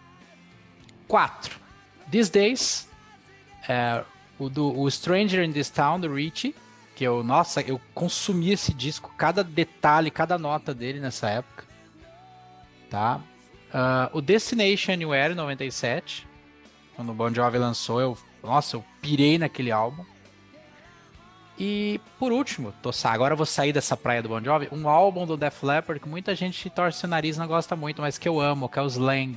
Esse disco, ele é assim, é muito pessoal também, o Slang. Tá? E eu convido todos a dar uma olhadinha assim nas letras, ouve porque tem coisa boa ali. Só é um álbum comercialmente diferente daquilo que a banda ficou famosa por fazer, mas ele tem o seu, seu sua qualidade. Mas voltando pro, pro Bon Jovi, pro These Days, para mim foi um álbum que foi muito assim, muita. Na verdade, bem, bem dor de corno na época mesmo, sabe? Que, que, na época, assim, eu tava totalmente apaixonado, né? Amor não correspondido. Cara, assim, ó. É... It's Hard Letting You Go. Meu Deus do céu, era meu hino na época. Era é, música de término de relacionamento total. Né? Música assim de fim, de, de encerramento. It's hard, so hard. It's tearing out my heart. It's hard letting you go. This... Something to Believe in. Olha só que legal. Eu vou convidar para uma reflexão. Se uh, Stick to Your Guns e I Believe são duas músicas que fazem você levantar da cadeira e falar eu posso. Something to Believe in é aquela música que te faz questionar sobre a fé, sobre Deus, sobre, sobre a razão da sua existência e tudo mais, sabe? Porque ela, ela, ela é bem assim mesmo. Ela, tipo assim, cara, qual o sentido de tudo isso? Para que que eu tô aqui, né? Então, basicamente essas faixas aí foram as que, que me marcaram demais, assim. Não tô falando de Light Sumi, por exemplo, que é uma boa balada. Não chega a ser essa coisa brega, assim, de ai, se você não me ama, é, minta pra que mim. É, que é a única música que eu mais gosto desse disco. Pois é. É, é uma coisa assim, é bem, é bem, é uma coisa bem brega. Ai, se você não ama, minta pra mim. Sabe? Não era esse tipo de coisa, porque as outras eram uma coisa diferente, sabe? E você sabe que Light to Me é como se fosse o Tom e a Gina do Livre on a Prayer caindo na real, né? Sim. Tom falou isso na época. Que legal, curioso. É. É, tipo, o pai vai pagar o aluguel que eles não estão conseguindo bancar. Se você não me ama, pelo menos finge, né? Aquela coisa de relacionamentos muito longos, né? Uma coisa que a gente. Tom e Dina ainda faziam o corre para pagar o aluguel, né? Agora, nessa Sim. música aí, é o pai que, que paga o aluguel. Jogou a toalha, não consegue mais. Rumor has it that your daddy's coming down, he's gonna pay the rent. Tell me, baby, is this as good as this life is gonna get? It feels like there's a stranger who's standing in these shoes. But I know I can't lose me, cause then I'd be losing you. Que eu acho muito interessante, aí eu vou falar de uma forma bem geral do Bon Jovi, nas letras dele, é essas histórias que ele conta e que tu consegue imaginar na tua cabeça consegue, assim, claramente criar os personagens na cabeça e, bum, formular aquilo. Eu acho isso incrível. Eu acho uma das poucas bandas que conseguem fazer isso. Eles pegam essas, essas histórias nas letras e tu consegue transformar em personagens e criar, ou até mesmo tu, seu próprio personagem da música. Porque as letras, assim, são incríveis. Isso Eu é uma. Isso é uma... um próprio personagem da música, muitas vezes. Carlos. Não, ia falar que isso é uma, é uma característica que o John aprendeu com o Bruce Springsteen, né? Que é um cara que, porra, ele sabe retratar o dia a dia das pessoas como ninguém, assim, né? Ele pegou do Bob Dylan e o John pegou do Bruce Springsteen, essa coisa de, sabe, contar a história daquela pessoa comum, aquela vidinha sem graça, entre aspas, mas que, sabe, putz, isso é um talento realmente que muito grande que eles têm, né? Tanto o John quanto o Rich e com o auxílio lá no Slippery do do Desmond Child, né? Mas é, é, é, uma característica que o John tem muito forte, assim, de, de falar da, da, pessoa comum, né? Digamos. Tu sabe que eu ia citar isso, né? É, foi oportuno você falar que sim, o Bruce Springsteen tem essa, essa veia. Ele, ele canta a música de todos nós, né? Ele é aquele cara que conhece a realidade, aquele cara que sabe o que é pegar um ônibus lotado, vamos assim dizer, aquele cara que.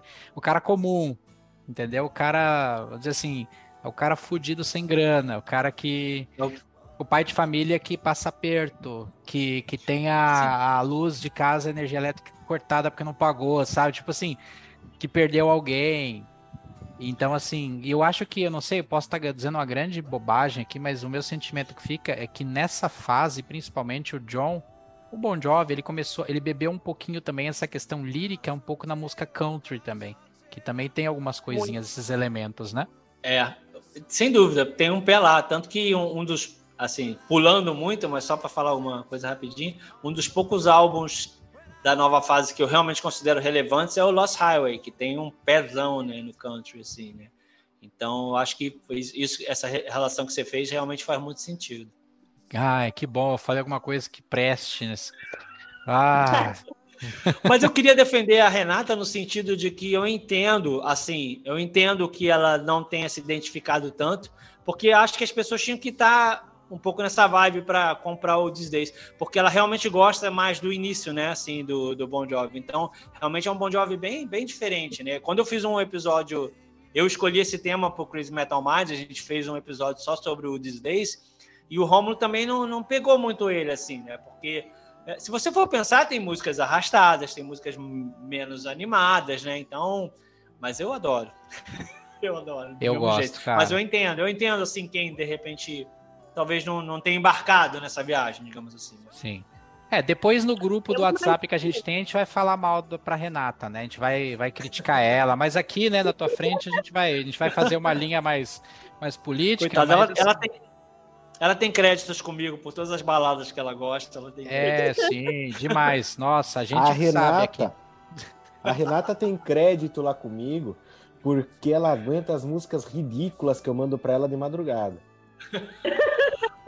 Eu mando muita pérola, pérola pra Renata de madrugada, porque, cara. Mas olha... sim, eu consigo entendê-la também, agora, brincadeiras hum. à parte, eu consigo entendê-la porque realmente você vem lá, do, do álbum homônimo, depois tu, o Fahrenheit, aí depois tu vem no Slippery, aí no New Jersey, aí no Keep the Faith, né, que já dá aquela... Aí, aí quando pum, dá aquela caída. Caída no sentido de que ele vai para outra direção, né? É como se ele chega num lugar e fala, cara, daqui eu não sigo mais, vou para outro caminho. Mas você já pensou se o Bon Jovi, em vez de ir pro Crush, tivesse seguido nessa linha do These eles seriam uma das maiores bandas da história hoje em dia. Com relevância, né? Porque eles são uma das maiores bandas da história. Mas com relevância de fato. Eu acho que se eles tivessem seguido nesse caminho, a história seria outra. Eu amo eu adoro, amo talvez seja um pouco forte, mas eu adoro Crush, adoro que eles tenham voltado um pouco às raízes, né, It's My Life e tal, que era o único caminho que eles tinham naquela época a seguir, né? Não tinha como correr para outro lado, mas eu fico imaginando se eles tivessem ido numa crescente dos Days, tipo cagado para as tendências, cagado para tudo, onde eles não poderiam estar assim, né, digamos hoje em dia. Bruno. Olha só, eu acho muito interessante o que, que o Carlos falou, porque eu penso a mesma coisa. A mesma coisa. Se o Bon Jovi tivesse seguido na qualidade do These Days, eu acho que a gente não teria pérolas como foi o Crush, né? Como foi aquele Burning Bridges que ele fez, que é, meu, não foi bom, não adianta. Mas eu, eu gosto muito quando ele enveredou pelo country como ele fez em Lost Highway. Eu acho, eu tenho o DVD desse show que eles fazem bem estilo country mesmo, é maravilhoso. E eu gosto também muito do, do Bounce. É um disco pouco, pouco lembrado. Ele é lembrado mais como quase uma trilha sonora de malhação por causa de uma música, Misunderstood, só. Mas eu acho que o Bon Jovi, realmente, Carlos, ele estaria num nível muito acima do que ele é hoje. Eu acho que ele não seria considerado muitas vezes até uma banda que com brincadeiras à parte que chega a ser brega. Eu acho. É, por outro lado também, eu acho que eles ficaram um pouco preocupados de apresentar esse álbum de cara do jeito como ele é, tanto que o primeiro single foi Something for the Pain, né? Sim. é uma música que tem mais a cara daquele Bon Jovi. O clipe é todo cheio de gracinha, com a galera do grunge, com a galera do rap, pega aqueles sósias. Acho meio bobo até aquele clipe. Mas é porque a música é mais assim, né, que tem a ver, né, com o Bon Jovi antigo. O, o pessoal uh, mais novo, provavelmente eles não, se não viveram essa época, eles não vão ter essa referência que eu vou dar, que é uma coisa importante que eu não posso de dizer, é, deixar de dizer aqui. Que o Bon Jovi, depois do These Days, ele entrou num hiato. E o, e o John queria fazer filme, então ele se dedicou àquela fase de, de cinema. E ele começou a gravar, a participar de filmes, a gravar filmes. Cara, o sedutor, cara, sabe? Ele começou a fazer aquela, aqueles filmes lá e tudo mais. E bem nessa época, ele se aproximou né, da, de outros artistas, de outros músicos. Então, por exemplo, ele, ele gravou Destination Anywhere com o guitarrista do Eurythmics. Como é que é o nome do cara? Para eu não ter que Dave buscar Stewart. aqui. Isso, Dave, Dave Stewart.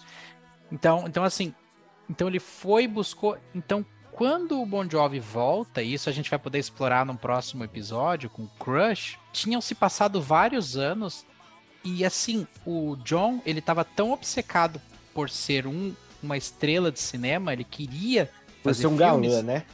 que que em dado momento os próprios fãs questionaram, cara, será que um dia a banda volta? Então nunca chegou a acabar, mas entrou num hiato infinito. Tanto é que quando o Crush foi prestes a ser lançado, muita gente na época disse, ó, o retorno do Bon Jovi, o retorno às raízes. Então você, pô, vou ouvir aqui o New Jersey Parte 2 ou um Sleeper No Match. Aí então, tipo assim, o hype foi lá em cima, né? Posso só falar também uma coisa? O Hit Sambora é um dos maiores críticos referente a isso que você está falando. Do John ter ido ser ator e ter abandonado a banda. Isso foi uma- um dos motivos, né, daquela briga, que ele- da, das brigas que eles tiveram pós These Days, né? Sim. que acho que o erro de muitos músicos da era anos 80, 90 foi ter ingressado no cinema. Porque boa parte, quando os músicos migraram para o cinema e deixaram a banda meio que de lado, foi onde desandou a coisa. Sim. E quanto a esse disco, eu entendo muito quem ouviu ele na época e se identificou. Porque, de fato, ele traz toda essa reflexão, não sei mais o quê. E pega a era grunge também, né? Vamos combinar que acho que todas as bandas dos anos 80 passaram por esse problema, que foi o grunge, assim, de ter entrado. E ou eles iam nessa onda, ou eles acabariam ficando no passado. Então, que bom que continuou, né? Que bom que seguiu os discos, mas de fato, sim, acho que perdeu um pouco a característica Bon Jovi, que é essa Hum. coisa romântica, baladeira e tudo mais. Na minha opinião, ao meu ver. Não me matem, pessoas. Estão ouvindo esse episódio. Mas o é mais o é mais o grunge, ele fez com que toda, praticamente todas as bandas dos anos 80 que estavam na ativa ti- tivessem essa crise de identidade, né? O grunge, ele ele para mim foi um divisor de águas. As bandas dos anos 80 ti- tiveram que sair do comodismo, se reinventar para poder continuar. O, o Kiss é um dos maiores exemplos disso, porque o disco Carnival of Souls mostra muito bem isso. O Bon Jovi também é um grande exemplo disso. Por que, que eu falo das duas? Porque elas passaram pelo movimento grunge, se reavaliaram, se moldaram e continuaram. Com erros e acertos, mas continuaram. E aí eu acho que a gente pode falar até da capa desse disco, né? A gente já vê que é outra coisa. A capa desse disco a gente já vê que, como o William gosta de dizer, é outra roupagem. Acho chique esse termo, William. Parabéns pra ti que usa esse termo. Já começa pelo o- visual deles que começa a mudar, né? O Joe tava gato pra caramba ainda, né, nessa época. É o que eu sempre digo. Não tão É. jovem, mas tudo bom. Mas aqui, eu tenho que falar que, assim, tudo bem, tudo bom, mas como eu acho esse álbum excepcional, assim, pra mim, agora acho que a gente só pode falar bem dele, porque além das que a gente já citou, Design a Love Song, meu Deus do céu, que balada maravilhosa. Muito. com uma cara meio bluesy, assim, aquele clipe gravado na Tailândia. Inclusive nessa época, justamente porque o rock que o, John, que o Bon Jovi fazia estava em baixa, eles começaram a ir a lugares que eles nunca tinham ido, foram até a Tailândia, né? Então eles filmaram o clipe lá, esse clipe combina tão bem com a música, assim, eu acho essa música maravilhosa. É o Bon Jovi fazendo um som mais bluesy, assim.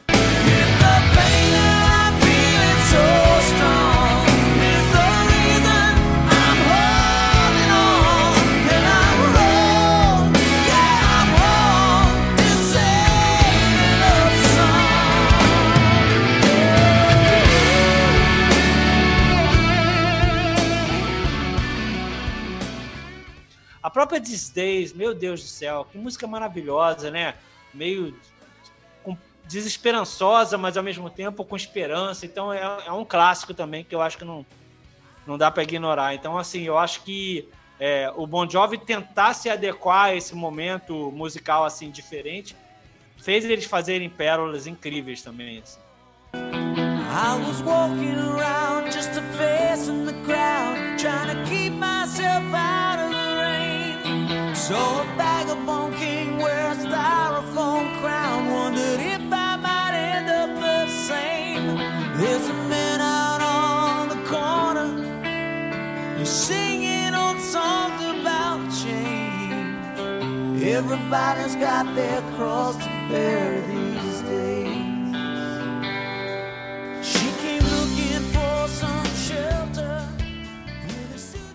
Outra coisa sobre esse disco, que é uma curiosidade para quem nunca prestou atenção nisso, Something to Believe in é bem parecida com Don't You Forget About Me do Simple Minds, o início. Já pararam para comparar? Não. É um pouco mais lenta. É um pouquinho, tem um andamento mais lento, mas tem a mesma a mesma batida e tem lá o ritmo. vai Hey, hey, hey, hey. Presta atenção, Carlos. Eu, pela tua, tua reação, tu não, não fez essa conotação, mas faça. É, eu tô eu tentando vou fazer, aqui. fazer também. Ouve. O William, Não, rei, rei, rei, rei, eu- com certeza, né? Mas... tu sabe que eu vi um. Ai, foi um- um- alguém fazendo uma, ah, uma, uma resenha sobre esse disco, e aí essa pessoa comentou, e aí eu fui ouvir, e aí eu prestei atenção. Porque eu não tinha prestado atenção. Cara, é assim, ó, é muito, muito parecido. O andamento da Something to Believe é um pouquinho mais devagar que a Don't You Forget About Me, que ela é mais pop, ela é mais rápida, mas, mas prestem atenção nas duas, comparem o início das duas. Só isso que eu deixo para vocês.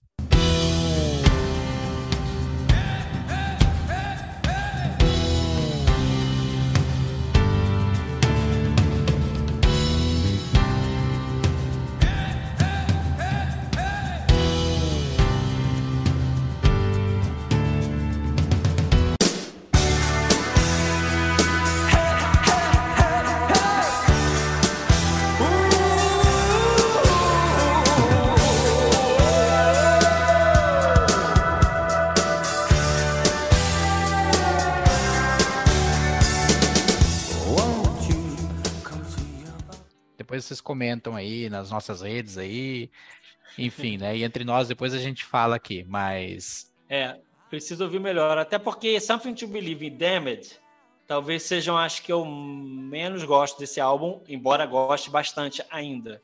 Mas eu queria falar também da dobradinha My Guitar Lies Bleeding in My Arms It's Letting You Go. Meu Nossa Deus do céu, Senhora. que músicas maravilhosas. Foi muita coragem do Bon Jovi fazer esse álbum e botar essas duas músicas juntas, porque são duas músicas depressivas, né, para baixo, né? Mas ao mesmo Eu tempo não- você entende tão bem o que eles querem dizer, né? A própria My Guitar Lies Bleeding in My Arms, né? Essa relação do músico com a guitarra e, e usar ela para expressar tudo que você quer dizer. E a It's How Letting You Go, que, meu Deus, essa é maravilhosa, é como falar, é a música de dor de corno, talvez uma das mais lindas que existem. E que ele fala que até o cachorro do vizinho não late como latia antes, depois que ele terminou com a, com a senhora, digamos assim. Ele se inspirou na música O Portão do Roberto Carlos, que o cachorro esperou latindo. Né? também, Então, também. ele se inspirou nessa música. Ele veio aqui no Robertão aqui e, e se inspirou nessa música. Mas, Carlos, é interessante é você citar isso, porque o Otis Days, quando eu escutei essa, essa dupla de músicas que, que você falou, eu estava no meu carro na época que eu tinha um CD player. E aí, meu, eu ficava voltando essas músicas porque eu fiquei extremamente viciado e pensando que era as duas eram uma música só. Você acredita? já pararam para comparar? Já fizeram essa ligação? My Guitar Lies Bleeding in My Arms? Ela não poderia ser uma irmã da Scars on This Guitar, que tá no This House Is Not For Sale? Poderia, bem inclusive é uma música que eu gosto. É uma música que eu gosto do This House Is Not For Sale, realmente. Eu acho que poderiam estar até no mesmo disco. Possível. Menos preferidas, quais as que vocês menos gostam desse disco? Ai. Bom, Renato, tu não gosta do disco inteiro, né? É, é porque só salva uma, duas músicas pra mim, então. Carlos. É, pra mim, acho que eu já citei. É Damned e, e Something to Believe. Menos Damned. Damned é que eu menos gosto de todos, é Damned. Apesar de ter uma guitarra swingada do Rich maravilhosa, mas a música, não sei, não me pega muito. Inclusive, tem uma teoria engraçada que uma amiga minha tinha, a Vanessa, é, que é, o John tem uma relação, segundo ela, né? Ele fala muito nas músicas sobre relações fora do casamento, porque como se sabe, a Dorothea Hurley é a namorada dele desde a high school, casada com ele até hoje, né? Há mais de 40 anos. Então, segundo ela, existe uma teoria que o John dá dicas ao longo da carreira de que ele trai. Bom, seria engraçado Tá você falar, bom. né? O rockstar como ele. Mas, enfim, que ele teria uma relação fora do casamento significativa a ponto dele fazer música. E Damned seria uma delas, né? Que fala, ah, não me importa se você gosta de mim, se não gosta, é, é difícil de continuar, mas ao mesmo tempo eu quero. Então, assim, essa é uma das músicas que, segundo ela, faria parte dessa teoria do, do, do- da, da- da amante do John, né? Então é engraçado isso. E tem uma guitarra do Rich muito legal nessa música, mas eu não sei, ela não me pega muito. Bruno, e as Aí suas? a gente pode. A gente pode lançar, desculpa, William. A gente pode lançar uma playlist no Spotify, músicas pra trair seu excelentíssimo. Meu Deus Nossa, do céu. seu excelentíssimo. É porque tem uma tem uma tem um outtake, né, um lado uma sobra do Have a Nice Day, se não me engano, que é Dirty Little Secret, né? Nossos pequenos segredos sujos, que também fala disso, né? Então, essa era uma das músicas também que entrariam nessa teoria. Bom, a Doroteia não pode ler o livro da Lita Ford, então, porque lá tem umas coisinhas. Gente, não é demais. John e Vai. Rich, né? Os dois Aham. ao mesmo tempo, né? É, os- mas também a Lita Ford naquela época deixava qualquer um de queixo caído, né? Cara, a Lita, a Lita Ford, Ford era sinistra, cara. Sinistra, a Lita Ford. a Lita Ford, olha, aquela ali é a Leme de saias, viu? Ela, Sim, Respect. sim. Lita Ford, respect. é, ela, A ela é mulher- rock and roll. Agora, as minhas que eu menos gosto, eu vou de Damned, também não é uma música que me pega, eu vou, vou junto com o Carlos. Mas tem uma que também, um, cara, não desce. Só Me Think for the Pain, cara, que é a segunda Ah. do disco. Tão bonitinha. É, Essa daí- Tem um essa daí slidezinho eu- do Rich, tão bonitinho, aquele slidezinho. É, mas essa daí eu pulo porque não dá, cara, eu não consigo gostar. Ela tão disque MTV, como é que tu não gosta dela? Ah, porque eu, eu, eu era mais daquela praia dos piores clipes do mundo, sabe? Tu era Na- nascido nessa época, Bruno? Eu era, eu nasci em 92. Meu Deus, Carlos, a gente tá Renata, velho, Renata, cara. você gosta da Something for the Pain? Não, acho horrível. Não, meu Deus, mas ela é a que tem mais a cara do Bon Jovi antigo. Come on, come on, give me something for the pain.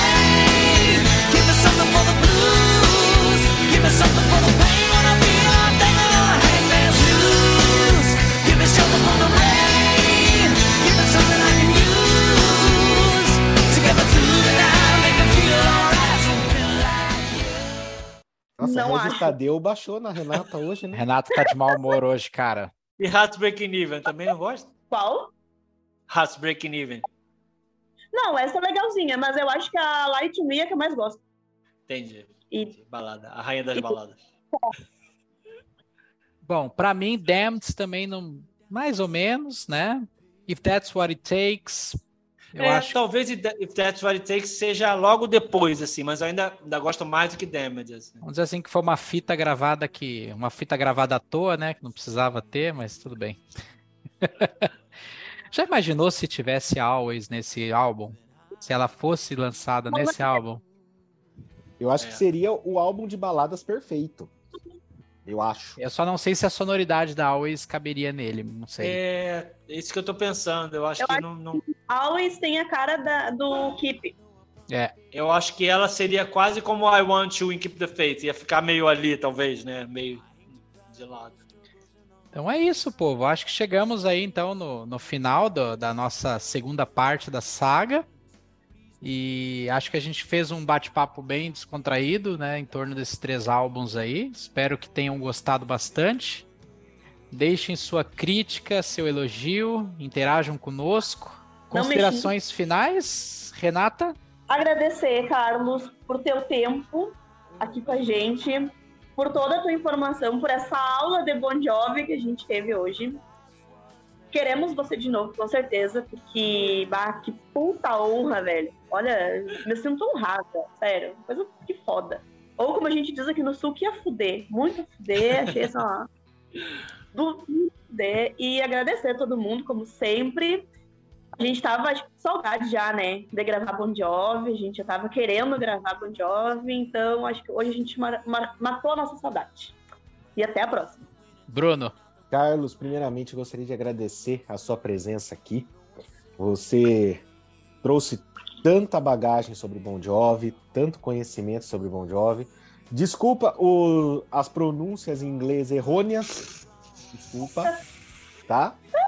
E, e espero que você venha mais vezes para a gente falar tanto de rock farofa, como falar também que eu sei que você gosta, para a gente falar de bandas, bandas subestimadas também. Eu sei que você gosta. E cara, volte mais vezes, a porta tá sempre aberta. E, e muito obrigado mesmo, cara. Muito obrigado mesmo. Pô, gente, pelo amor de Deus, eu que estou super feliz de estar aqui. É tão bom falar de igual para igual, né, sobre certos assuntos. E quando eu ouvi o primeiro, a primeira parte da saga Bon Jovi, eu falei, cara, é isso, né? Essas pessoas entenderam, elas sabem do que se trata, né? Porque, pô, é tão difícil ter gente falando dos três primeiros, dos dois primeiros, principalmente, né, discos, e com tanta propriedade, com tanto conhecimento e, e tocando em pontos que porque esses dois primeiros discos do Bon Jovi tem gente que nem considera, né? Tem gente, eu, tenho, eu tenho um amigo meu que é super fã e ele só considera do Slippery para frente, mas não, cara, assim, esses dois primeiros álbuns também são incríveis. Então foi muito legal quando eu vi a primeira parte, a maneira como vocês trataram esses álbuns e pô, a gente está aqui de igual para igual. É, só tem mais tempo aí que eu estou acompanhando o Bon Jovi, mas eu acho legal que é, também traz a, a, a visão de quem viu com mais carinho a, a carreira mais recente. Eu tenho certeza que é, vocês contribuíram enormemente para esses álbuns aí que são clássicos nessa. Né? Como eu falei para o William, eu peguei só a parte do filé, né? Porque só esses álbuns incríveis. Então, nossa, isso aí realmente eu ganhei meu dia podendo participar desse, dessa gravação hoje. Foi muito bom, obrigado. Tenta não, quando a carne começar a secar, eu vou te convidar de novo para participar. Excelente, excelente. Aliás, já, já deixo aqui público, né, que o convite está feito para que você nos acompanhe até o fim, tá? Da, da, das sagas. Excelente. Então, como a gente não vai gravar ela né, tão frequente assim, né? Um em cima do outro, nos próximos aí, se, se você puder nos acompanhar, mais do que bem-vindo. E, gost, e, gostaria muito de agradecer a tua presença, tá? Pelo teu tempo que tu disponibilizou para nós, por, por, por abrilhantar nosso podcast, né? Por, por contribuir e tudo mais. Eu tenho certeza aqui que a gente aprendeu bastante contigo, né? Já elevamos um pouco a nossa régua, né, pessoal? Agora, né? Que agora a gente precisa, precisa manter, né? Tá muito bom o teu trabalho e tudo mais. E, cara, seja bem-vindo, volte sempre. Em breve teremos algumas surpresas aí, né, Carlos? A gente não pode falar Sim. ainda, né? Mas fica mais pra frente. Mas é isso, pessoal. É isso. Deixo um grande abraço a todos aí. Fiquem bem e até a próxima. Valeu!